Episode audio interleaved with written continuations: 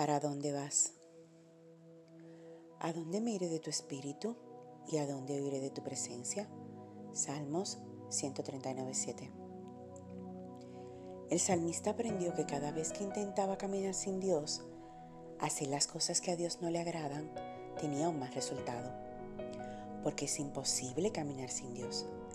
Él está en todas partes, lo oye todo, lo ve todo, lo sabe todo. ¿Te has hecho la misma pregunta? ¿Qué tan lejos puedes llegar sin Dios?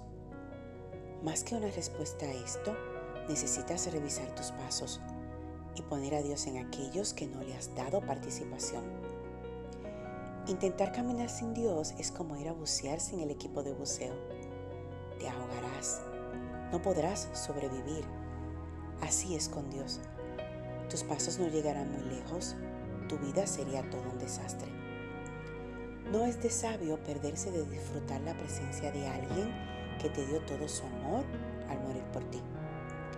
Lo mínimo que puedes hacer ante un sacrificio como este es rendirte totalmente y darle toda la participación en tu vida. Si bien es cierto que hay una misericordia nueva que se levanta cada mañana debajo del sol, también no es menos cierto que no todos podrán disfrutarla. Aquellos que se empecinan en no darle a Jesús el control de sus vidas están corriendo un alto riesgo. Con Jesús o sin Jesús no es lo mismo. Jesús es como el aire que respiras, la piel que cubre tu cuerpo, las venas que transportan tu sangre, un elemento tan importante que no puedes sobrevivir sin él. ¿A dónde vas sin Jesús? ¿Qué estás haciendo sin Jesús?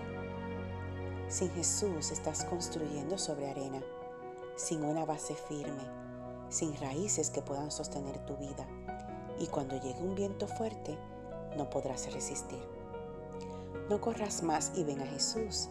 Déjalo guiarte, sanarte, restaurarte y llenarte de gozo, amor y paz. Recibe bendiciones abundantes en este día.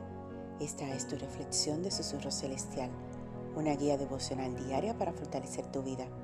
Síguenos en las redes sociales Facebook e Instagram.